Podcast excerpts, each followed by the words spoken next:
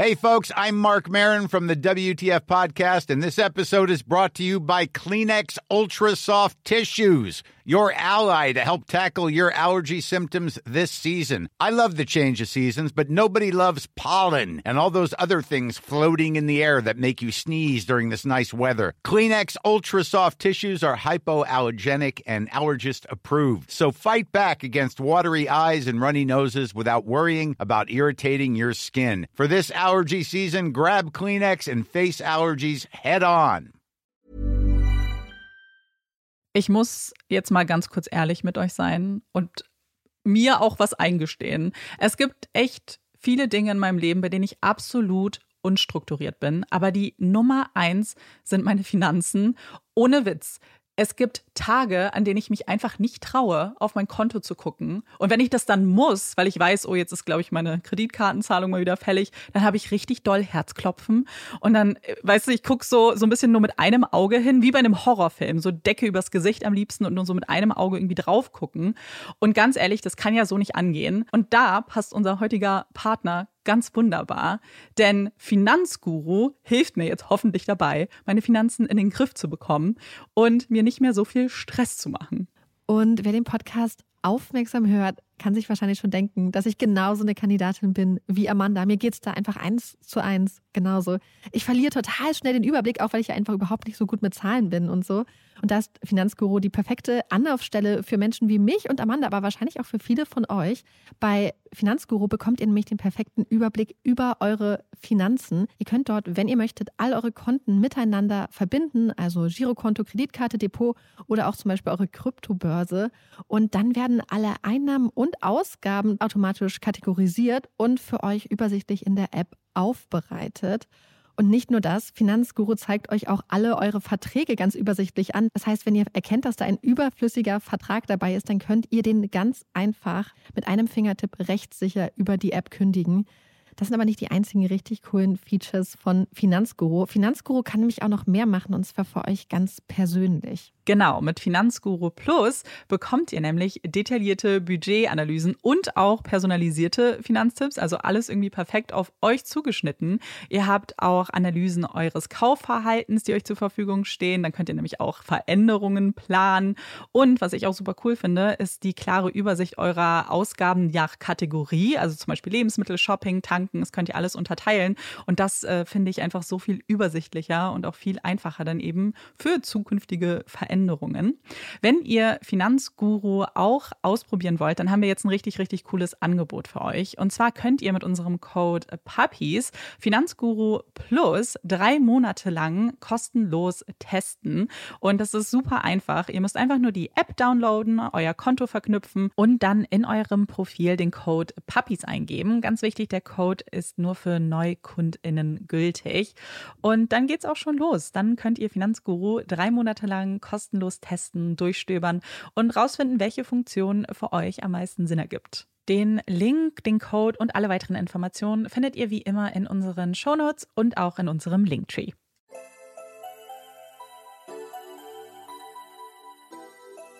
Herzlich willkommen bei Puppies in Crime, unserem True Crime Podcast. Ich bin Marike. Und ich bin Amanda. Und ich muss sagen, wir hatten ja die letzten Wochen immer schon sehr frühlingshaftes Wetter. Und heute hatte ich das erste Mal das Gefühl, dass es richtig sommerlich wird. Ich hatte so eine ganz leichte frühlingshafte Jacke an und mir war so warm, dass ich sie mir schließlich ganz stylisch um die Hüfte binden musste weil die Sonne einfach so stark gewärmt hat. Und ich finde, das ist immer dann so ein, so ein Punkt im Frühling. Ab dem ja. Moment startet dann so leicht das Gefühl von Sommer. Und ja, mittlerweile freue ich mich darauf auch schon sehr dolle. Ja, ich freue mich auch auf Sommer, wenn man dann, weiß ich nicht, wenn es noch wärmer ist. Ich mag ja Hitze sehr. Und ich finde es auch total schön, wenn man halt sich einfach nicht mehr so dick anziehen muss, bevor man das mhm. Haus verlässt Absolut. und mal eine kurze Hose anziehen kann. Ja, sich nicht so viel Gedanken macht. Genau. Wer sich über die letzten Tage ganz viele Gedanken gemacht hat mhm. zu ihrem neuen Fall, ist mhm. Amanda. Und ja. sie hat uns einen ganz, ganz spannenden Fall mitgebracht. Mir kribbelt es in den Ohren. Ich freue mich sehr drauf. Genau, und für diesen Fall reisen wir auch in ein ganz neues Land, in dem es auch oft sehr warm ist, tatsächlich. Das passt ganz gut als Überleitung. Und zwar reisen wir nach Mexiko. Lisette Fahrer Fahrer sitzt auf dem Bett in dem Kinderzimmer ihrer Tochter. Sie streicht über den Bezug, lässt die Finger über das Patchwork der Tagesdecke gleiten. Das Bett war eine Sonderanfertigung. Es sollte aussehen wie ein Schiff. Eine große Matratze in einem Rahmen aus Holz. Hinter dem Rahmen Holzbalken, die in die Höhe ragen, wie ein Himmelbett. Zwischen den Balken dann Verbindungen. Es wirkt ein wenig abstrakt. Ein Schiff ist nicht wirklich zu erkennen, außer mit ganz viel Fantasie. Einer, wie sie Kleinkinder gerne mal an den Tag legen. Gedanken verloren schaut Lisette wieder auf die Tagesdecke. Sie ist pink, grün, weiß, mintfarbend, mit Blumenmuster, immer abwechselnd. Die Enden der Tagesdecke unter die Matratze gesteckt. Darunter die Daunendecke. Paulette sollte es gemütlich haben, schlafen wie auf einer Wolke. Die Decke eingesteckt, damit sie sich geborgen fühlt, wohlig warm in dem Meer aus Daunen. Sie hatten das Bett erst vor kurzem bestellt, waren dann in den Urlaub gefahren und Paulette hatte erst wenige Nächte darin geschlafen. Lisette wusste, dass es eigentlich viel zu groß für sie war. Sie sah ganz verloren darin aus. Die kleine Paulette mit ihren vier Jahren, so viel kleiner als andere Kinder in ihrem Alter. Damit sie nicht herausfallen konnte, legten sie zwei große Kissen links und rechts neben Paulette, wenn sie schlief. Nun sah es wirklich aus wie auf einer Wolke. Lisette versucht sich zu konzentrieren, richtet sich auf dem Bett auf, Blick nach vorne, ein kleines Lächeln auf den Lippen als Zeichen, dass sie soweit wäre. Neben ihr auf dem Bett ein kleiner Pyjama und Zeichnungen von Paulette. Paulette liebte es zu zeichnen. Nicht wieder abschweifen, Lisette. Doch das ist schwer, wenn sie selbst so viele Fragen hat und sich gleich den Fragen anderer stellen muss. Die größte Frage von allen ist, wie konnte es so weit kommen? Lisette Farah Farah ist die Tochter von Lydia Farah Morales und Bechara Naim Farah. Ihr Vater stammt aus dem Libanon und ist in Mexiko ein angesehener Geschäftsmann. Die Familie ist wohlhabend und kann Lisette ein Leben bieten, das vielen anderen Mexikanern verwehrt wird. Sie geht auf die besten Privatschulen, bekommt ein gesundes Mittagessen, wird in allen ihren Entscheidungen und Wünschen unterstützt. Sie wächst ohne Sorgen auf, in einem Land, das für seine Sorgen und Probleme bekannt ist. 2001 heiratet Lisette ihren Partner Maurizio Guevara Rahal. Sie ist mittlerweile Anwältin, er ein erfolgreicher Geschäftsmann auf dem Immobilienmarkt. Die Hochzeit spiegelt diesen elitären Status wider. Es ist eine große, imposante Hochzeit mit über 600 Gästen. Das frisch vermählte Paar hat sich ein gutes Leben aufgebaut, leben in einem luxuriösen Apartment in Uliski Lucan am äußeren Rande von Mexico City. Ihr erstes Kind Lisette rundet das Familienglück ab. Kleiner Notiz am Rande, ja, sie heißt wirklich wie ihre Mutter. Es fehlt ihnen an nichts. 2005, drei Jahre nach Lisettes Geburt, ist die Mutter wieder schwanger. Was ein Glück. Doch diese fröhliche Botschaft sollte bald von Negativität überschattet werden. Die Wehen kommen viel zu früh. Das Baby, das sie auf den Namen Paulette taufen, wird in der 25. Schwangerschaftswoche geboren. Viel zu früh. Der Körper wiegt gerade mal 800 Gramm weniger als eine Packung Mehl und ist 35 Zentimeter groß. Die Ärzte haben nicht viel Hoffnung in das Überleben der kleinen Paulette, doch die Kämpferin in ihr sollte sie eines Besseren belehren. Sie überlebt, nimmt an Gewicht zu und hat sich bald aus dem Risikobereich herausgekämpft. Doch die frühe Geburt hat auch Folgen, wie die Ärzte erklären. Sie wird ihr Leben lang mit einer geistigen Behinderung leben. Sie wird nie sprechen oder laufen können. Weder die Eltern noch Paulette selbst scheinen das akzeptieren zu wollen. Die Eltern kümmern sich hingebungsvoll, versuchen die unterschiedlichsten Therapien. Eine Pferdetherapie schafft das, was die Ärzte für unmöglich gehalten haben. Paulette lernt zu laufen und entwickelt eine unendliche Liebe für die Tiere, die ihr dabei geholfen haben.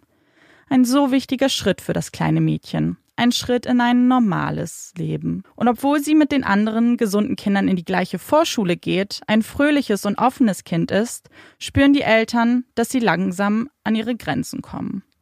Die Erziehung eines behinderten Kinds ist schwer. Es ist so anders als mit ihrer ersten Tochter Lisette. Ständige Arztbesuche, Termine bei der Therapie, Medikamente. Es ist kräftezerrend und auch eine Belastung für die finanzielle Lage der Familie. Trotz Unterstützung ihrer zwei Nannies Martha und Erika sind die Eltern überfordert mit der Situation. Sie lieben ihre Tochter, möchten das Beste für sie.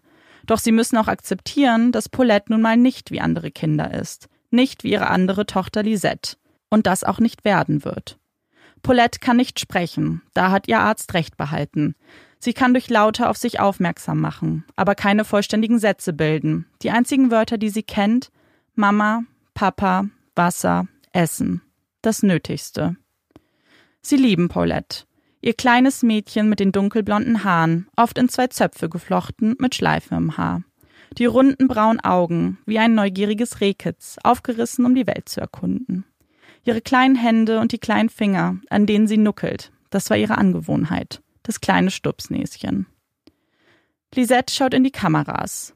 Sie streicht sich die dunklen, vollen Haare aus dem Gesicht. Sie streicht noch einmal über die Tagesdecke, denkt an ihre Paulette zurück. Sie weiß, welche Fragen die Reporter stellen werden. Sie wollen die Geschichte hören.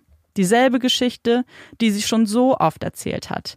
Den Beamten, anderen Reportern, dem Staatsanwalt, den Nachbarn, Bekannten, der Familie. Immer wieder. Ich weiß es nicht. Vielleicht waren es ja Aliens oder Harry Potter. Ein kleiner Scherz, auch wenn es an dieser Geschichte eigentlich so gar nichts zu lachen gäbe. Es ist die Geschichte von Paulette Farah Gebara und wie sie eines Tages einfach aus ihrem Bett verschwunden ist. Es ist der 21. März 2010. Paulette, ihre Schwester Lisette und Vater Maurizio kehren von einem Trip aus Valle de Bravo zurück. Sie hatten dort Urlaub gemacht. Ein beliebter Ort für einen Wochenendausflug mit nur zwei Stunden Fahrzeit aus Mexico City. Perfekt für die kleine Familie. Ein malerisches Städtchen mit einem See, Tempeln und Museen. Die Mutter Lisette hatte sich dagegen entschieden mitzufahren. Sie wollte lieber nach Los Cabos mit ihren Freundinnen. Kristallklares Wasser, weiße Strände und ein pulsierendes Nachtleben. Das ist Los Cabos. Lisette traf vor ihrem Mann und den Kindern wieder zu Hause ein. Sie sollten gegen neun Uhr zurückkommen und Lisette wollte wach bleiben, um die Mädchen ins Bett bringen zu können. Als es dann endlich soweit war, umarmten sie die kleinen Freudestrahlen. Sie gingen ins Haus, wo die Nannies bereits anfingen, die Betten zu machen. Sie küsst Paulette auf die Stirn und wünscht ihr eine gute Nacht. Danach übernehmen die Nannies, legen das kleine Mädchen in das viel zu große Bett, decken sie zu und stecken die Enden unter die Matratze. Wohlig warm. Am Morgen des 22. März kommen Martha und Erika in das Zimmer von Paulette, um sie zu wecken. Das haben die Nannies immer so getan. Erst Lisette für die Schule fertig machen und dann um 8 Uhr morgens Paulette wecken, anziehen und in die Vorschule bringen. Sie öffnen die Vorhänge, heben die Decke an, doch nichts. Da ist keine Paulette, kein kleines Kind im Bett. Sie benachrichtigen umgehend die Eltern und machen sich auf die Suche. Das ganze Haus wird auseinandergenommen, unter den Betten geschaut, in Schränken, außerhalb des Apartments, am Pool, im Fahrstuhl. Vielleicht versteckt sie sich ja irgendwo. Doch ohne Erfolg. Sie befragen Nachbarn, den Security-Mann. Doch niemand hat sie gesehen. Sie können Paulette einfach nicht finden. Die Eltern kontaktieren die Polizei, die sofort eintrifft und ebenfalls das gesamte Haus durchsucht. Es gibt keinerlei Spuren, die auf ein Eindringen von außen hinweisen. Auch zeigen die Überwachungskameras des Gebäudes kein verdächtiges Verhalten. Es muss also jemand aus dem Haus gewesen sein. Vielleicht wäre die Person ja sogar noch im Gebäude. Noch am Nachmittag des 22. März lässt der General Attorney Alberto Basbas Plakate mit dem Bild von Paulette und Informationen zu ihr drucken und in der Stadt verteilen. Bald weiß ganz Mexiko über das Verschwinden von Paulette. Die Medien stürzen sich auf den Fall. Was ist mit Paulette passiert? Wurde sie entführt? Wie ist das möglich? Warum meldet sich der Entführer nicht? Fragen über Fragen, die sich auch die Ermittler stellen. Neben Basbas arbeitet Alfredo Castillo an dem Fall. Sie rufen ein Team der Forensik, weitere Beamte, bald ist die gesamte Wohnung voller Menschen, die sich das Zimmer von Paulette genauer ansehen, nach Hinweisen suchen, was passiert sein könnte. In den darauffolgenden Tagen werden Spürhunde in die Wohnung gebracht. Der gesamte Ablauf des Abends wird rekonstruiert. Die Nannies zeigen, wie sie das Bett machen, wo sie gesucht hätten, welche Gegenstände sie berührt hätten. Doch es bringt nichts. Das Team zieht ab. Zunächst. Lisette nutzt die Zeit, um mit der Presse zu sprechen. Sie gibt unzählige Interviews, erzählt von ihrer Tochter und dass sie auf Hilfe angewiesen ist, dass sie das liebste, bravste Kind wäre. Sie würde nie mit Fremden mitgehen. Alleine irgendwohin? Ausgeschlossen. Also glauben Sie, dass es jemand anderes gewesen ist, jemand, den sie kannte? Lisette nickt. Ob sie das wohl so hätte sagen dürfen? Sie berichtet immer wieder von dem Sonntag, als ihre geliebte Tochter verschwunden ist. Sie hätte nichts Ungewöhnliches mitbekommen. Die Hunde hätten nicht gebellt. Keine Geräusche. Da war einfach nichts, woran sie sich erinnern könnte.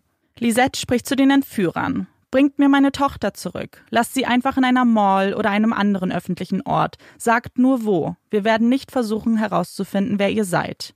Am 27. März dann ein weiteres Interview. Diesmal in Paulettes Zimmer. Lisette sitzt auf ihrem Bett und berichtet erneut von den Umständen. Immer wieder die gleiche Geschichte. Sie hofft so sehr, verbringt jede freie Minute Flyer zu verteilen oder Menschen zu befragen, ob sie ihre Tochter gesehen hätten. Hilf mir, meinen Weg nach Hause zu finden. Mein Name ist Paulette. Ich bin vier Jahre alt. Ich habe eine Gehbehinderung und eine Sprachbehinderung. Ich habe eine Narbe auf der linken Seite meines Rückens. Ich kann alleine nicht überleben. Ich brauche meine Eltern. Das steht auf diesen Flyern. Die Ermittler verbrachten eine Woche in der Wohnung der Familie, suchten unermüdlich, unterhielten sich mit Nachbarn und Familie, mit jedem, der die Familie kannte. Doch als diese Gespräche ebenfalls erfolglos bleiben, stärkt sich ein neuer Verdacht bei den Ermittlern. Die Familie selbst müsse etwas mit dem Verschwinden zu tun haben. Vater, Mutter, Schwester oder die Nannies. Sie waren die einzigen, die auch in der Wohnung zur Tatzeit waren. Umso genauer sie sich die Aussagen der Familie anschauen, umso verdächtiger werden sie. Denn jeder von ihnen hatte zu einem Zeitpunkt gelogen. Es waren nicht Vater oder Mutter, die die Polizei riefen. Es war die Schwester von Maurizio, nachdem er ihr von dem Verschwinden erzählte. Es hatte auch nicht die gesamte Familie nach Paulette gesucht. Das waren lediglich die Nannies, wie diese berichteten. Die Mutter saß nach ihrer Aussage nur am Tisch und hatte einen Kaffee getrunken. Der Vater starrte emotionslos in einen Schrank. Außerdem sei Lisette am 23. März, also einem Tag nach dem Verschwinden, mit ihrer Tochter für sieben Stunden aus dem Haus gewesen. Keiner weiß jedoch wo und sie selbst äußert sich nicht dazu. Sie seien in finanziellen Schwierigkeiten gewesen, die Ehe längst am Ende. Lisette sei auch nicht mit ihrer Freundin nach Los Cabos gefahren, sondern habe dort ihren Liebhaber besucht. Das wurde auch bestätigt. Ebenso, dass sie einen Liebhaber im selben Gebäudekomplex hatte. Die Ermittler sehen nun dringenden Tatverdacht in der Familie und beschließen dieser am 30. März in einem Hotel zu isolieren. Dieses dürften sie erst verlassen, wenn es ihnen von den Beamten erlaubt würde.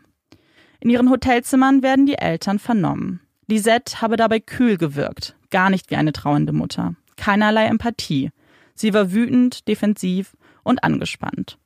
Auch Maurizio verhielt sich nicht so, wie man es von einem Vater erwartet, dessen Tochter verschwunden ist. Doch die Presse zeigt hier deutlich auf Lisette, die Mutter, die nicht um ihr Kind trauert die gesagt haben soll, falls Paulette was zugestoßen sei, habe ich ja immer noch eine Tochter. Die zu ihrer Tochter gesagt haben soll, wir dürfen nicht sagen über Paulette, sonst denken sie, dass du es warst. Lisette sagt, das sei aus dem Kontext gerissen. Aber in welchem Kontext würde man sowas zu seiner siebenjährigen Tochter sagen? Am selben Tag sollte der Ablauf des Abends erneut rekonstruiert werden. Die Nannies sollten erneut beschreiben, wie sie gesucht hätten, wie sie das Bett machen. Doch diesmal ist etwas anders. Die Beamten bemerken einen ungewöhnlichen Geruch im Zimmer von Paulette.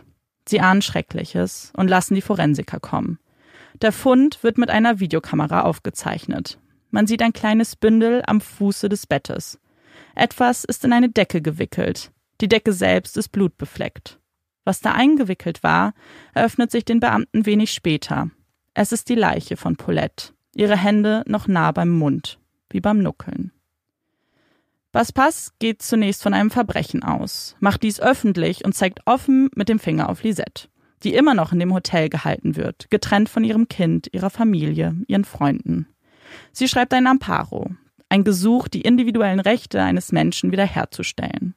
Und sie bekommt Recht zugesprochen. Am 4. April wird die Familie aus der Isolation entlassen und darf sich wieder frei in Mexiko aufhalten. Dieser Entschluss hat sicherlich etwas mit dem Autopsiebericht zu tun denn in diesem wird der tragische Tod von Paulette als Unfall erklärt. Sie habe sich versehentlich beim Schlafen in ihre Decke eingerollt und sei dann unglücklich zwischen Matratze und Bettrahmen hängen geblieben.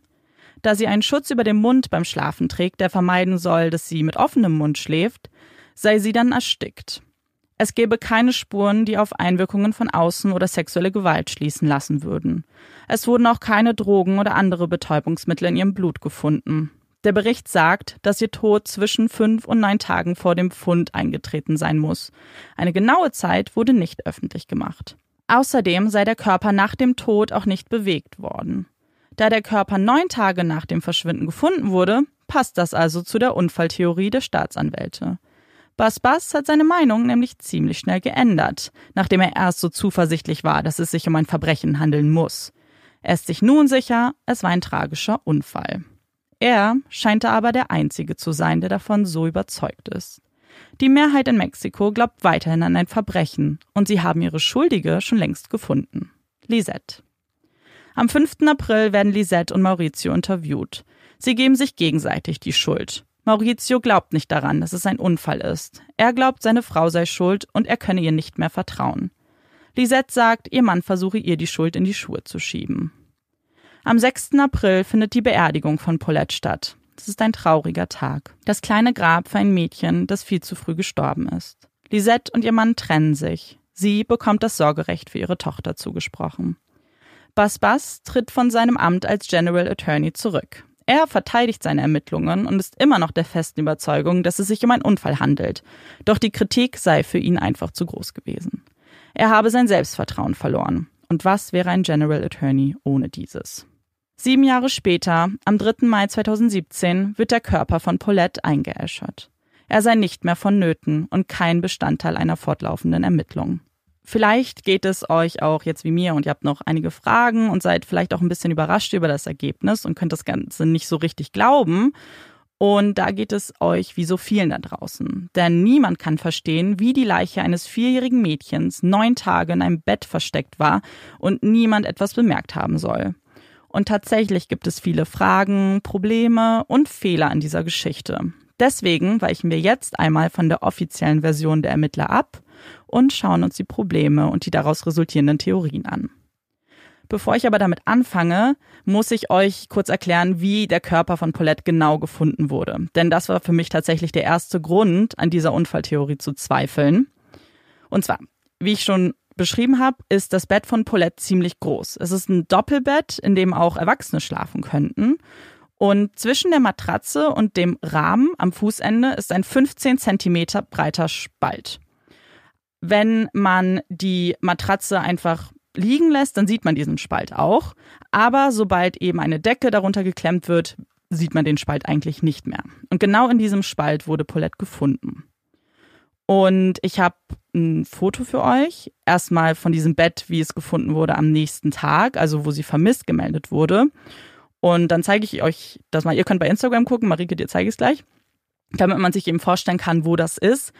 Ähm, es gibt auch tatsächlich dieses Video, wie sie gefunden wird im Internet und es gibt auch viele Fotos, wie sie gefunden wurde. Und ich habe mir die angeguckt, die sind aber sehr, sehr grafisch, deswegen das überlasse ich jetzt jedem, ob er das sich angucken möchte oder nicht. Also genau, wenn ihr euch das Foto anguckt, dann seht ihr eben das Fußende, wo aktuell noch die Tagesdecke drüber gelegt ist und eben unter die Matratze geklemmt ist. Genau an diesem Fußende soll eben dieser Spalt sein und da wurde sie gefunden. Wenn ihr euch die grafischen Bilder nicht angucken wollt, dann könnt ihr mir aber glauben und vertrauen, dass es extrem unwahrscheinlich ist, dass ein Kind da neun Tage lag. Vor allem, wenn man eben darüber nachdenkt, dass die Nannies gesagt haben, sie hätten das Bett mehrfach gemacht in den darauffolgenden Tagen. Und sie haben auch betont, dass sie immer die äh, Bezüge abgenommen haben und sie haben die Matratze, Matratze angehoben und spätestens dann hätte man den Körper sehen müssen. Warum sie das Bett gemacht haben, auch ähm, in dieser Zeit, wo ihm ermittelt wurde, hat einen Grund. Und zwar hat dort ein Bekannter von Lisette übernachtet. Genau, ihr habt richtig gehört. Es hat jemand in diesem Bett geschlafen. In dem Bett, in dem angeblich eine Leiche lag, neun Tage lang. Und hat nichts gerochen und auch nichts gemerkt. Genau, und auf mehrfaches Anfragen der Ermittler haben die Nannies halt immer wieder bestätigt, dass sie wirklich gründlich waren und das Bett eben immer wieder ab und bezogen haben. Und Paulette sei definitiv nicht dort gewesen, da seien sie sich sicher. 17 Mal haben sie rekonstruiert, wie sie das Bett machen. 17 Mal hätten sie und alle Beteiligten in dem Raum einen Körper übersehen haben sollen. Warum sie auch sonst niemand gefunden hatte, keine Ermittler oder die Spürhunde, sei für Basbas auch nicht völlig klar. Er selbst hatte einmal die Matratze angehoben und auch nichts gefunden. Den fehlenden Verwesungsgeruch erklärte er aber damit, dass die Decke, in die sie eingewickelt war, wie die Bandage einer Mumie gewirkt hätte und daher kein Geruch ausgetreten ist. Eine interessante Theorie, der auch die Experten aber nicht wirklich zu glauben scheinen. Denn am Tag des Auffinden von Paulette waren zwei Forensiker am Fundort. Beim Anblick der Leiche rief einer, sie haben sie erschlagen, zu Tode geprügelt. Damit spielte auf das Blut an der Decke an. Außerdem weigerte er sich, den Autopsiebericht zu unterschreiben. In diesem sollte nämlich als Todeszeitpunkt stehen, dass es eben fünf bis neun Tage waren. Er sagt, es hätten maximal drei Tage gewesen sein können. Doch was er nicht schafft, übernimmt sein Kollege. Ich mache nur meinen Job, ich tue, was man mir sagt. Das Blut sei auf die Verwesung zurückzuführen. Doch warum fordert man das überhaupt von ihm? Warum möchte man, dass das Ganze für einen Unfall gehalten wird? Nun ja, dazu gibt es einige Theorien. Zum einen wollte Basbas von der grauenhaften Ermittlungsarbeit ablenken. Denn der Fundort wurde nie abgesperrt, nie zu einem Tatort erklärt. Hunderte Menschen sind ein- und ausgegangen. Es hat ja sogar jemand in diesem Bett geschlafen. Lisette hat Interviews in dem Raum gegeben und auf dem Bett, Pressevertreter eingeladen und die Ermittler haben auch die Toilette der Wohnung benutzt. Doch selbst am ersten Tag, wo man mit viel Glück noch Spuren hätte sichern können, wurde die Spurensicherung angewiesen, nur zu untersuchen, ob jemand von außen eingedrungen sein könnte. Als sie weitere Untersuchungen anstellen wollten, wurden sie ausgebremst. Mehr sei nicht vonnöten. Um von seiner Inkompetenz abzulenken, zeigte er dann mit dem Finger auf Lisette. Sie sei die Verdächtige. Das haben ihm auch Psychologen gesagt. Sie hätte eine Persönlichkeitsstörung. Sie sei in der Lage dazu. Polizisten haben sie bedroht, ihr eine Waffe an den Kopf gehalten, um endlich zu gestehen. Doch als sie nichts aus ihr rausbekamen, streuten sie weiter das Bild der Mutter, die ihr behindertes Kind loswerden wollte. Und es hat funktioniert. Die Menschen glauben an ihre Schuld. Doch warum genau sie? Warum nicht Maurizio, der Vater? Auch das scheint seine Gründe zu haben. Denn Maurizio ist ein guter Freund von Bas Bas. Beide sind wichtige Männer in Mexiko. Einflussreich, wohlhabend, man kennt sich. Auch mit dem damaligen Präsidenten war die Familie gut befreundet. Vielleicht liegt hier der Schlüssel und Grund zu dem gesamten Fall. Denn unverdächtig war Maurizio nicht. Man findet Aufzeichnungen, in denen so etwas wie ein Geständnis von Maurizio zu lesen ist. Ja, ich weiß, wo Paulette ist, und ich werde Ihnen alles erzählen, aber nur, wenn Sie mir helfen und ich keine Probleme mit dem Gesetz bekomme. Ich habe Angst, ins Gefängnis zu gehen. Ich bin verzweifelt. Es ist nur eine Information von vielen, die nicht mit der Öffentlichkeit geteilt wurde. Viele Fragen wurden in diesem Fall gar nicht gestellt, Antworten wurden geändert oder komplett verschwiegen. Es wurde eine Version des Falls geteilt, in dem zwar offiziell von einem Unfall gesprochen wird, doch auch eine Schuldige präsentiert wurde. Und dann gibt es dann noch die Sache mit dem Pyjama. In einem der Interviews, in dem Lisette auf dem Bett ihrer Tochter sitzt, liegt neben ihr ein Pyjama. Ein hellblaues Oberteil, eine gemusterte Hose.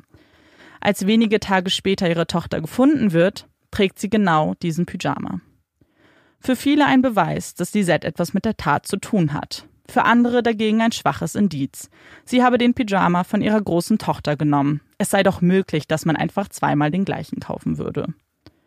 Und auch wenn die offiziellen Version etwas anderes sagt, gibt es einige Theorien, Motive und Erklärungsversuche, was wirklich passiert sein könnte. Hier eine Zusammenfassung der glaubwürdigsten Theorien.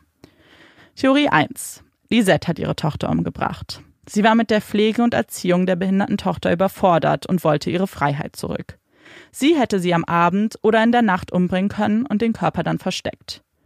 Wo der Körper gewesen sein soll, wenn nicht unterm Bett, ist auch eine elementare Frage in den Theorien. Für diese Theorie gibt es zwei Möglichkeiten. Sie hätte den Körper bei ihrem Liebhaber im Haus verstecken können. Die Polizei suchte nur im eigenen Apartment und außerhalb des Hauses. Andere Wohnungen wurden nicht untersucht. Außerdem haben Nachbarn ein seltsames Geräusch im Fahrstuhlschacht gehört. Vielleicht war da der Körper von Paulette. Dieser Theorie schenken die meisten Mexikaner Glauben. Theorie 2. Es handelte sich um eine vorgetäuschte Entführung. Die Familie war in Geldnot. Sie hatten die Hoffnung, dass mit der Entführungsgeschichte ihrer Tochter Mitleid erzeugt werden könnte und vielleicht Spenden für ein mögliches Lösegeld von der Bevölkerung oder auch den Großeltern zu erhalten. Da sie selbst die Entführung inszenierten, würde das Geld ihnen zugutekommen. Sie hatten Paulette dann in einem Luftschacht versteckt. Als sie aber merkten, wie viel Aufmerksamkeit sie bekam und dass sie kaum alleine waren, konnten sie sie nicht früh genug befreien und sie erstickte. Aufgrund der Aufmerksamkeit konnten sie den Körper auch nicht anderweitig entsorgen und mussten sie daher im Bett verstecken. Oder der Plan war von Anfang an, sie zu töten, um auch die finanzielle Last abzuwenden, die ihre Medikamente oder auch die Nannies mit sich brachten. Theorie 3. Paulettes ältere Schwester hat sie umgebracht. Besonders diese Theorie erinnert mich sehr an John Benet Ramsey und tatsächlich gilt Paulette auch als die mexikanische John Benet. Hier soll es zu einem Streit zwischen den Schwestern gekommen sein, bei dem Lisette ihre Schwester mit einem Kissen erstickte. Vielleicht hatten sich auch die Eltern gestritten und Paulette beging zu weinen, was Lisette dann stoppen wollte. In jedem Fall kann es sich hierbei um den Versuch der Eltern handeln, das Ganze zu vertuschen. Theorie 4. Maurizio hat seine Tochter umgebracht. Ihm wurde die Familie zu viel, seine Frau betrügt ihn, die finanzielle Lage wird schlimmer und schlimmer. Er wollte sich lösen. Und natürlich könnten auch die Nannies etwas damit zu tun haben.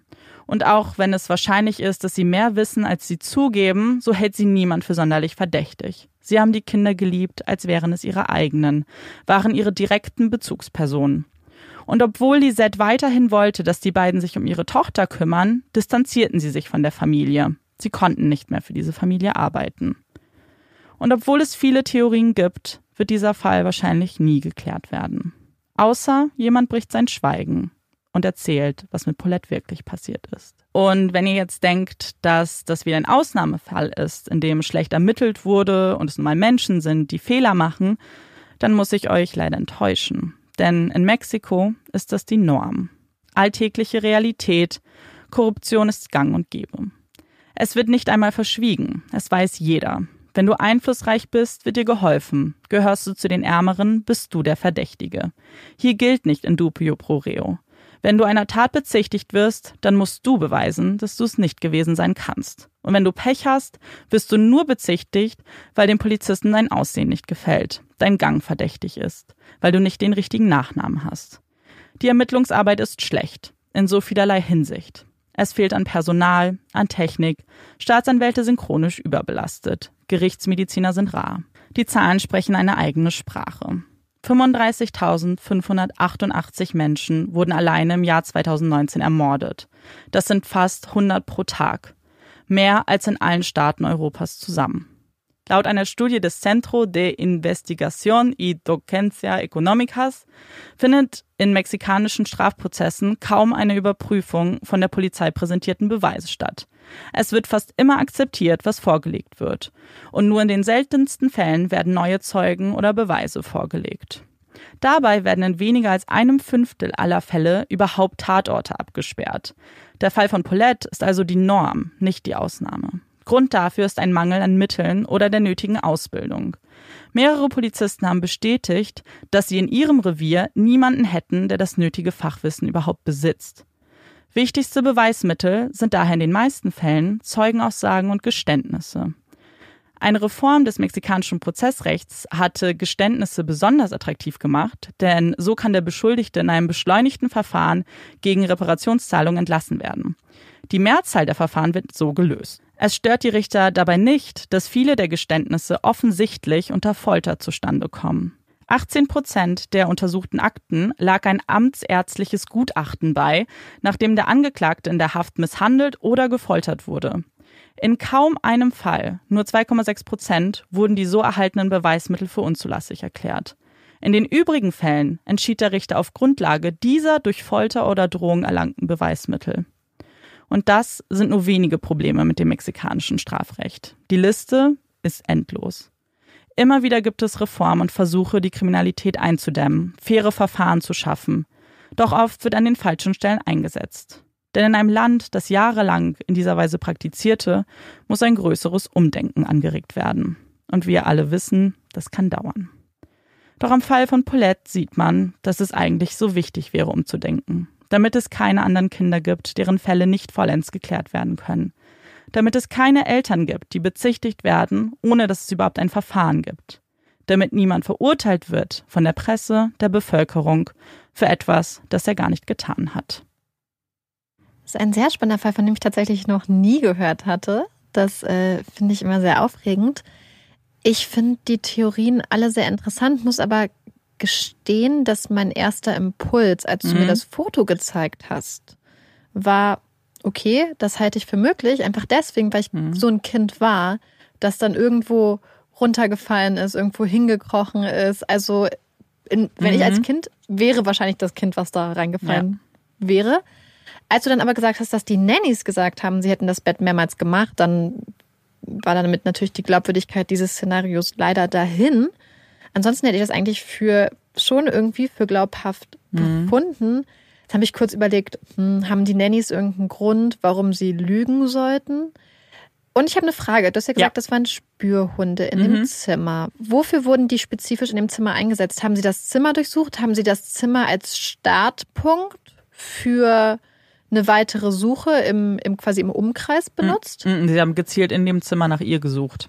Okay. Also sie haben aber nicht in dem Gebäude oder haben zwar quasi nicht aus der Wohnung heraus die Spur verfolgt. Nee, Wäre das nicht eigentlich das nicht. Normalste? An diesem Fall ist die Ermittlungsarbeit ist super suspekt. Ich habe nur kurz zusammengefasst, es, das Ganze war kontaminiert bis zum geht nicht mehr. Ich weiß gar nicht, die Hunde sind nicht am ersten Tag gekommen, die sind erst später gekommen. Und ich kann mir gar nicht vorstellen, dass sie da überhaupt was hätten finden können. Ich finde es auch seltsam, tatsächlich Hunde bei der Suche in einem Raum einzusetzen, Mhm. weil bei sorgfältiger Polizeiarbeit sollte eigentlich jeder Zentimeter des Raums Ja. abgesucht sein. Das habe ich nicht verstanden, aber das erklärt natürlich auch, warum andere Theorien möglich sind, weil ich hatte gedacht, wenn man die Hunde benutzt hätte, Mhm. um vom Apartment ausgehend eine Spur zu verfolgen, dann wäre die Theorie, dass es, dass die Leiche bei dem bei dem Lover, bei der Mhm. Affäre von Lisette gelagert wäre, ja auch recht unrealistisch, weil dann hätten die Hunde sie ja dahin geführt. Gleichzeitig wäre vielleicht auch die Theorie mit dem Luftschacht hinfällig gewesen, weil die Hunde das ja vielleicht auch Ja. hätten aufspüren können. Aber natürlich, wenn die Hunde nur in dem Raum gesucht hatten, der zum Zeitpunkt komplett, ja, ich sag mal, versaut war, in dem Ja. Sinne, dass da einfach so viele Leute drin waren, dann macht es Sinn, dass diese Theorien so ähm, ja auch immer noch bestehen. es stellen sich ja so viele Fragen. Also wenn man jetzt davon ausgeht, okay, es war jetzt kein Unfall, wir glauben der Geschichte nicht, dann kommt aber eben dieser Rattenschwanz an Fragen. Okay, aber wo war sie denn dann? Irgendwie, was ist passiert? Woher ähm, hat sich der erste Gerichtsmediziner, der sich geweigert hat, Mhm. das, ähm, das Zeugnis zu unterschreiben, das heißt ja kein Zeugnis, wie heißt das? Den Bericht? Das Genau. Gutachten. Hm? Hat er dann ausgesagt vor den Medien, warum er davon ausgegangen ist, dass sie erschlagen wurde? Das war auf den Videoaufzeichnungen. also das okay. ist auch tatsächlich was, was sehr mitspielt. Das ist sehr interessant, weil eben dieser Fund angeblich live gefilmt wurde. Ja. Also sie haben diesen Geruch wahrgenommen, haben dann gleich die Kameras geholt und haben dann live quasi das gefunden. Und da hat man eben diesen Forensiker hören sagen, das mit dem, was ich gesagt habe, sie haben sie totgeprügelt und dass er eben einfach von sich gewiesen hat, das zu unterschreiben. Ja. Ah, okay, das ist, das ist spannend. Ja, aber ich habe auch in vielen Foren gelesen, dass auch viele nicht daran glauben, dass es echt war, tatsächlich. Also diese, dieser Fund, als ob man Ja. den vielleicht nachgestellt hat oder so. Aber warum Keine würde er das Ahnung. dann sagen? Deswegen, für mich war es jetzt auch nicht, ich habe mir die Szene auch angeguckt. Ich finde, das spricht jetzt auch nicht so viel dafür, dass das gestellt ist. Aber hat die Polizei die Videos veröffentlicht? Die Medien. Ah, okay. Mhm. Das war Ja, weil das ist, weil ich hatte mich gerade überlegt, warum würde die Polizei Videos veröffentlichen, wo man sowas sieht. Das ist ganz witzig, das erinnert mich Ja. ein bisschen an die, ähm, die Froschjungen Ja, aus Korea, ja. wo ja auch der Polizeikommissar vor der Kamera was gesagt hat, was er dann zurückgenommen hat, aber nicht, wo er nicht mitbekommen hat, dass er noch gefilmt wird tatsächlich. Ja, das, das- ist ja immer dann eigentlich aber eine sehr, sehr gute Quelle tatsächlich, weil es ja sehr Mhm. ungefiltert ist. In Dem Total, Sinn. absolut. Hm. Was ist denn deine Theorie? Mm, Also ich habe es ja jetzt äh, unverblümt schon gesagt, dass ich auf keinen Fall glaube, dass die da lag. Das ist für mich wirklich, das ist, finde ich, so unwahrscheinlich. Ähm, ich glaube, das ist richtig schwierig. Die Mutter wird sehr in diese ähm, Täterrolle reingedrängt, weil sie, und das ist auch so ein Satz, der immer mitgeschwungen ist, ja, sie hat sich nicht richtig verhalten und sie war nicht sympathisch und irgendwie so. Und das finde ich immer auch, das hatten wir ja schon mehrfach jetzt Ja. in Fällen, wo das so Müttern oder Menschen zum Verhängnis wurde, wenn du dich angeblich nicht richtig verhältst. Deswegen möchte ich irgendwie da gar nicht drauf eingehen. Ich glaube eher, dass, also entweder sie haben, sie hatten beide was damit zu tun oder der Vater. Weil diese ganzen Beziehungen zum Präsidenten und zu dem General Attorney. Ich habe es übrigens auf Englisch auch gesagt, vielleicht äh, zur Erklärung, weil ich hatte danach, ich bin immer von Staatsanwalt ausgegangen, aber das stimmt gar nicht, denn General Attorney kann auch ganz viel anderes sein. Deswegen habe ich und es gibt keine richtige Übersetzung, also außer ich weiß nicht, ob dir was Besseres eingefallen wäre. Deswegen habe ich den Namen jetzt auf Englisch gelassen, weil eben er nicht ein Anwalt per se ist, obwohl Attorney genau das bedeutet. Ähm, genau, und er hatte, war ja mit dem sehr vernetzt und sehr äh, auf Du und befreundet. Deswegen glaube ich, dass die da was verschleiern wollten und mit diesem dieses Geständnis, was ich ja vorgelesen hatte, oder was er gesagt hat, ich weiß, was passiert ist, aber ich habe Angst, ins Gefängnis zu gehen, das stand auch einfach so kommentarlos in so Akten. Da, da hat nie noch mal jemand reingeguckt oder irgendwie ihn befragt. Aber das finde ich auch total seltsam, weil warum würdest du, wenn du in so einer Situation bist und du weißt um die Korruptheit der Polizei, was du ja vielleicht in dem Moment auch zu deinen eigenen Gunsten dann nutzen möchtest, mhm. warum würdest du sowas on record sagen? Ja, das finde ich auch. Dass, dass man das noch überhaupt gefunden hat, fand ich sehr spannend bei der Recherche. Aber umso spannender und umso bezeichnender, bezeichnender ist es ja eigentlich, dass das allen irgendwie völlig egal war. Auch das war ja, wenn es für mich zugänglich war, was ja für jeden anderen, für jede, jeden Pressevertreter, jeden Reporter, die Bevölkerung, was ja auch zugänglich. Und trotzdem denken alle, dass sie es ist. Sie es war. Aber ich glaube, dann ist es halt auch die Tatsache, dass es halt einfach einfacher ist, die Frau zu ja. beschuldigen, als den gut vernetzten Mann, gerade in einem Land, wo Absolut. es Korruption gibt, wo es viel wahrscheinlich Auftragsmorde gibt, wo man, wenn man sich mit den falschen Leuten anlegt, sehr, sehr gefährlich lebt. Und wahrscheinlich ist es dann einfacher, sich auf die Frau einzuschießen, insbesondere wenn sie wieder so ein typisches Bild ist der Frau, die sich nicht ihrem Geschlecht mhm. entsprechend, ihrer Mutterrolle entsprechend verhält. Ja. Ähm, was ich mich aber total mhm. verwundert hat, ist, dass man, warum sollte man das Kind zurückbringen? Das ist tatsächlich was, das, weil das hatte mich auch erst gewundert, aber sie hatten wohl keine Möglichkeit, also sie hätten keine Möglichkeit gehabt, es rauszubringen. Da waren ständig Leute, ständig Presse hat da kampiert. Plus gab es ja auch die Kameras, ähm, die das Gebäude ja aufzeichnen. Weil das war auch mein erster Gedanke. Warum machst du es dann da? Aber warum hat man sie dann nicht da gelassen, wo sie vorher war? Weil das dann bestimmt kein Unfall gewesen wäre? Ich weiß auch nicht.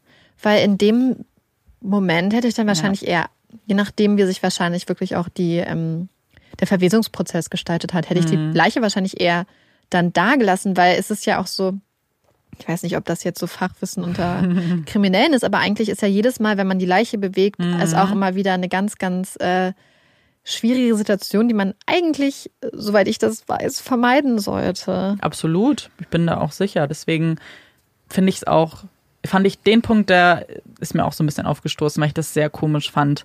Hast du eine Theorie? Ähm, ich weiß es nicht. Also wie gesagt, erst wirklich, als ich das Kind dann, ja. also Amanda hat mir auch ja. das grafische Bild gezeigt, als ich das Kind in dieser Situation habe liegen sehen, dachte ich so, ja, okay, das macht total mhm. Sinn. Wenn man wirklich, also du hast ja auch gesagt, dass die Nannies diesen Prozess des mhm. Bettmachens vor mehreren Leuten demonstriert ja. haben. 17 Mal.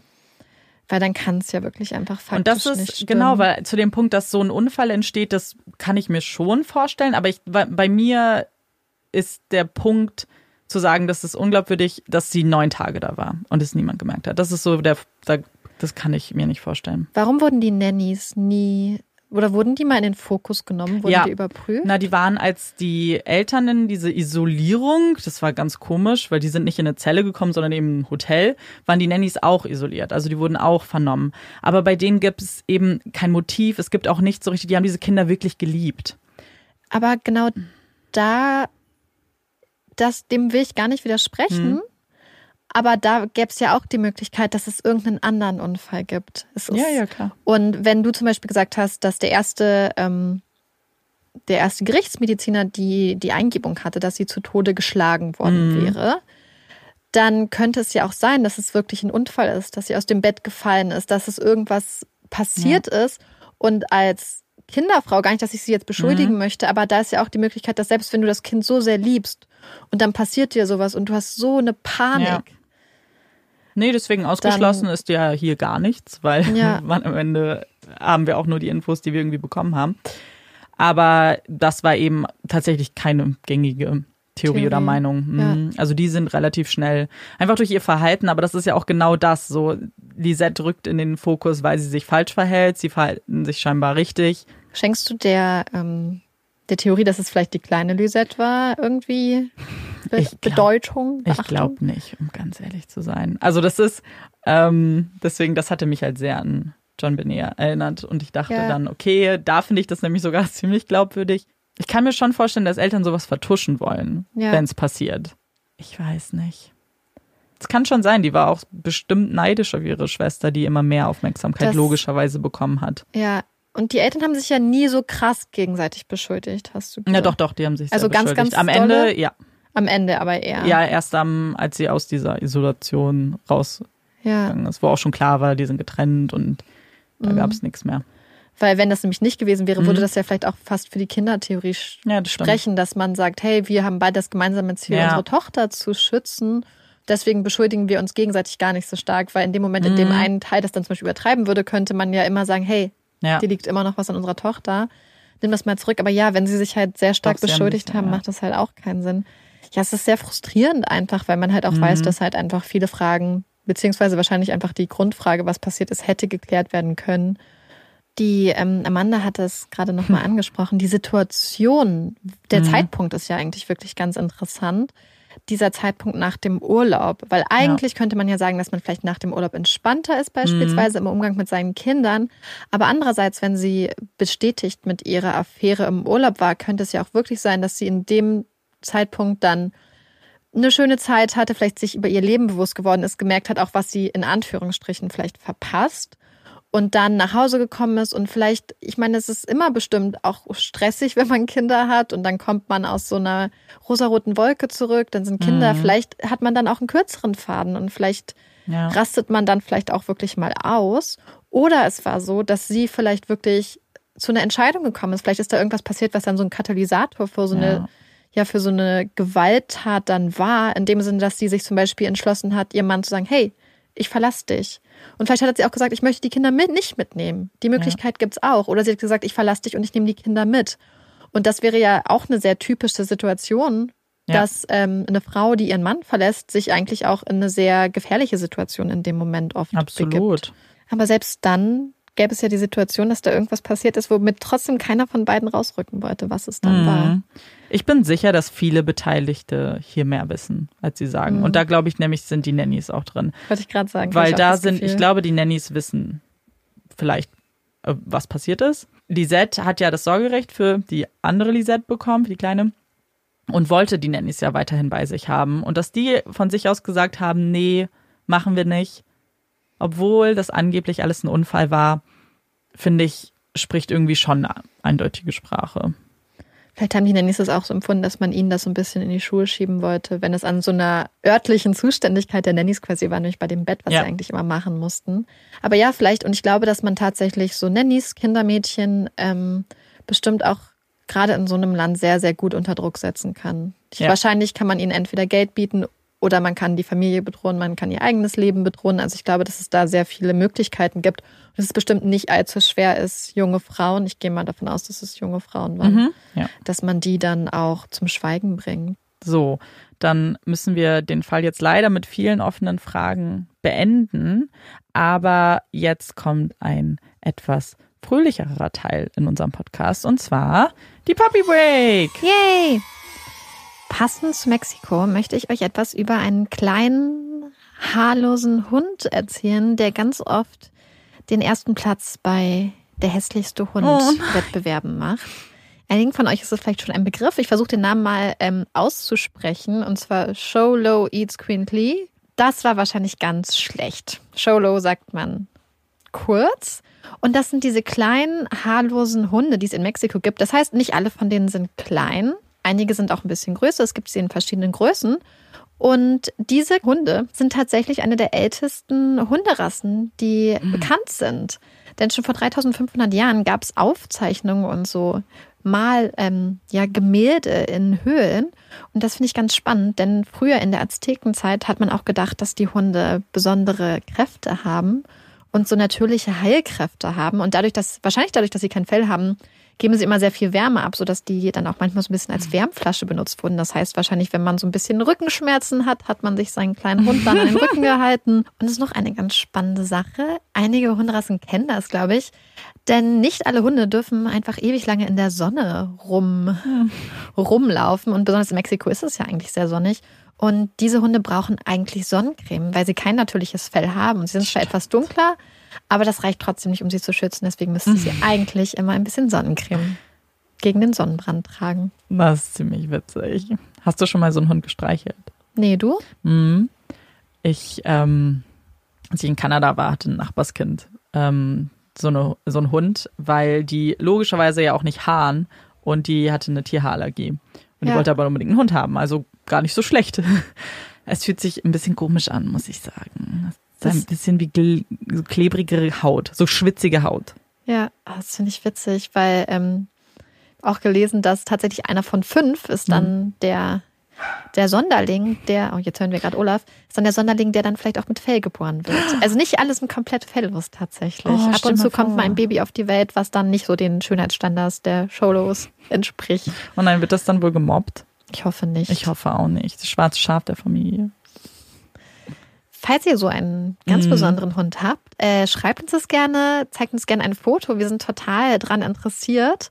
Wir finden die Hunde übrigens nicht hässlich. Ich finde es immer so traurig. Aber ich glaube auch, dass es. Ich verstehe schon diese Competitions. Das ist ja, Ja, auch so ein bisschen ja, so ein ja. Wettbewerb. Aber ich habe das Gefühl, dass diese Hunde dann zwar nicht schön sind, aber dass die ganz viel Sympathie kriegen. Weil ich habe immer Okay. das Gefühl, dass gerade Hunde, die so ein bisschen, zum Beispiel ein bisschen deformiertes Gesicht haben oder ein bisschen andere Zähne oder andere Blicke oder dass einfach das, was bei diesen Wettbewerben die Hunde auf die ersten Ränge katapultiert, auch das ist, was ihnen ganz viel Charakter verleiht. ja. Und ich finde, das ruft immer einen ganz starken Beschützerinstinkt tatsächlich in einem hervor. Weißt du so, ich glaube, Ja, das kennst du auch, dass wenn man zum Beispiel einen Hund sieht, der äh, jetzt nicht so der perfekter Schönheitsnormen entspricht, hat man eigentlich noch viel mehr das Bedürfnis, sich um diesen Hund zu kümmern, weil man einfach denkt, oh ja, der hat es bestimmt ein bisschen härter gehabt vielleicht. Ja, das stimmt, das stimmt. Deswegen dann, und die wissen ja auch vielleicht gar nicht, wofür sie einen Preis bekommen und freuen sich, dass sie was gewonnen haben.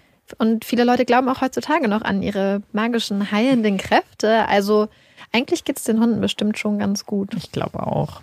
Amanda, hast du denn diese Woche eine spannende Empfehlung für uns? Ja, ich habe was mitgebracht und wie auch in den letzten Folgen ist es eine Netflix-Serie und das hat auch einen aktuellen Hintergrund. Und zwar habe ich nämlich rausgefunden, ganz spontan, dass ähm, gestern eine zweite Staffel rausgekommen ist und zwar von Dead to Me.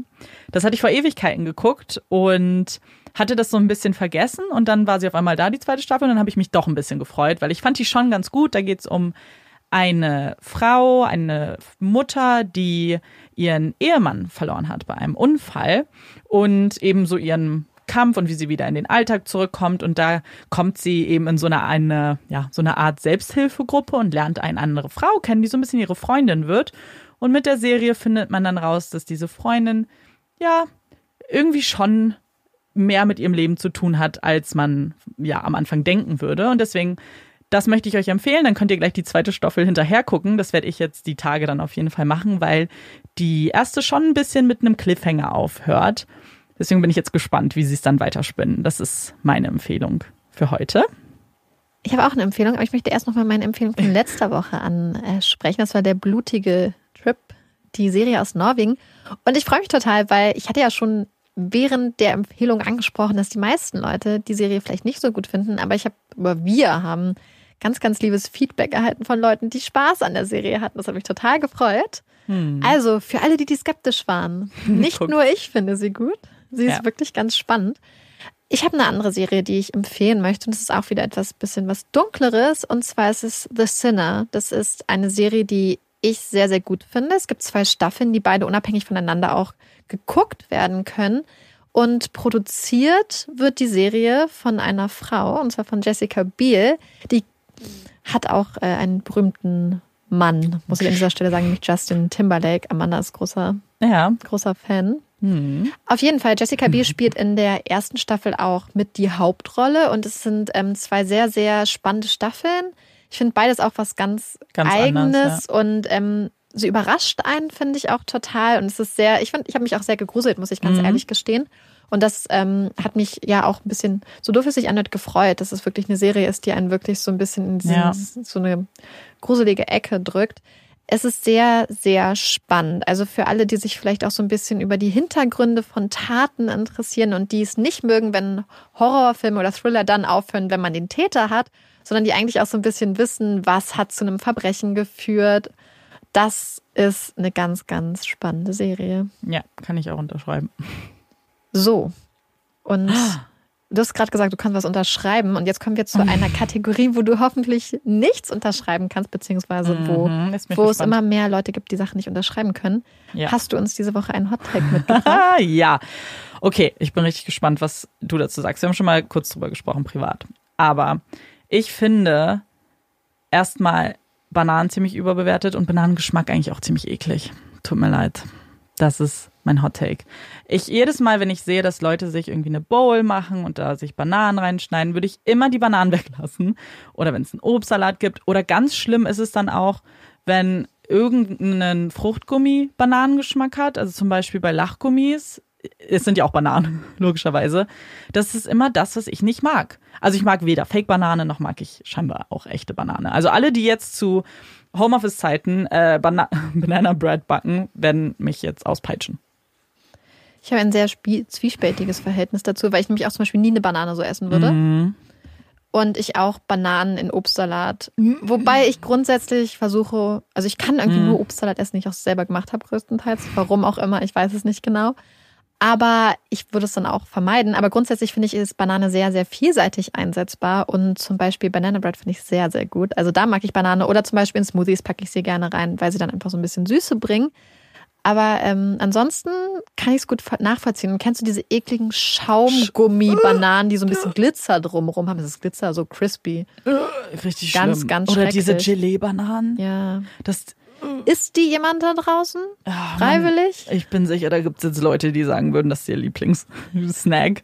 Oder kennst du Bananeneis? Das ist auch richtig Äh, Würde eklig. ich nicht essen. Ja, das jedes Mal, wenn ich es in der Eisdiele sehe, bin ich auch so, ist das wer? Mag Ja. jemand Bananeneis? Ich glaube. Das frage ich mich aber auch bei Schlumpfeis. Ja, gut, das ist für Kinder, die einfach sagen, oh mein Gott, ich will Blau. blaue. Ja, genau. Ich glaube, und vielleicht stimmt das nicht und meine Schwester wird mich korrigieren, ich glaube, dass meine Schwester eine Zeit lang Bananeneis als ihr Lieblingseis genannt hat als Kind. Oh mein Gott, da fällt mir was ein. Hm. Was tatsächlich lecker ist, ist, Oh nein. ähm, wenn man tiefgefrorene Bananen nimmt und sie in einen sehr, sehr, sehr leistungsstarken Mixer Ja. packt. Ich habe bestimmte Mixerpräferenzen. Diesen Mixer dann anstellt und da dunkle Schokolade dazu macht. Das hört sich richtig, richtig Mhm. eklig an. Aber es schmeckt irgendwie sehr, sehr lecker. Und ich glaube, da gibt es auch so einen Begriff für, nämlich Nice Cream, weil Ja. es Ice Cream ist, die nicht ganz so ungesund ist. Und an sich, das Konzept würde mich abschrecken, Mhm. aber es schmeckt gar nicht so bananig, wie man denkt, weil die Banane ja gefroren ist. Ja, stimmt, das geht dann. Das nimmt so ein Mm. bisschen die Bananigkeit und die Matschigkeit auch weg. Ist das nicht traurig, dass man dann Obst isst und man sich freut, dass es weniger nach dem Obst schmeckt? Eigentlich. Ja, schon. Arme Bananen. Es tut mir leid. So, Marike. Ich bin jetzt sehr gespannt, was dein Hot Take für heute ist. Ja, ich, ich weiß nicht, ob es ein, also ich habe es letzte Woche schon mal gesagt, ich weiß es nicht, ob es ein Hot Take ist. Äh, zu diesem Hot Take haben mich tatsächlich wieder mal Leute inspiriert. Und zwar hatten wir heute die Umfrage zum Mhm. Thema Bücher.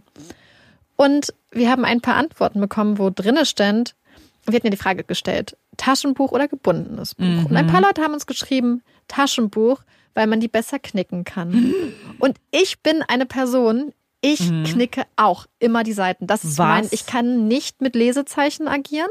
Das funktioniert bei mir nicht. Ich finde die total schön. Aber ich bin jemand, der immer die Seiten knickt und ich weiß, So dass, ein Eselsohr, und ich weiß, dass ganz, ganz viele Leute das, das ist 100 für Pro ein ist Hot so, ein- so ein Take. richtiges Sakrileg. Das, das darf Ja. man auf keinen Fall machen. Und ähm, deswegen, das ist mein Hot Take. Ich bin jemand, der, deswegen, ich lese auch ungern Bücher, die ich ausgeliehen habe. Ich versuche es zu vermeiden. Ich lese eigentlich immer nur Bücher, die mir auch gehören. Und ich knicke eigentlich immer die Seiten. Ich wüsste richtig gerne, was, woran das liegt, so psychologisch gesehen. Weiß ich nicht. Das würde mich sehr Das interessieren. ist einfach praktischer.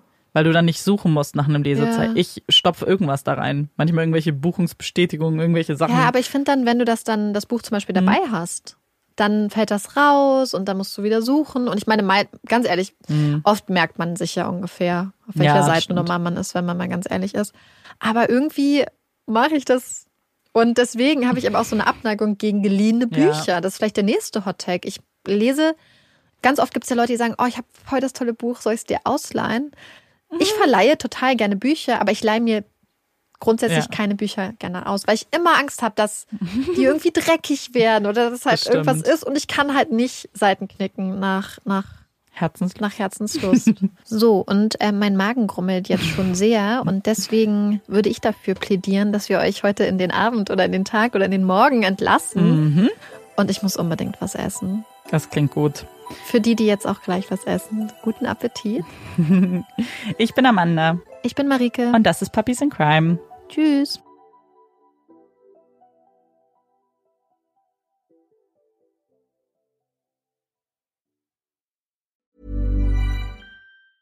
Hey, it's Danny Pellegrino from Everything Iconic. Ready to upgrade your style game without blowing your budget? Check out Quince. They've got all the good stuff shirts and polos, activewear, and fine leather goods, all at 50 to 80% less than other high end brands. And the best part? They're all about safe, ethical, and responsible manufacturing. Get that luxury vibe without the luxury price tag. Hit up quince.com slash upgrade for free shipping and 365 day returns on your next order. That's quince.com slash upgrade.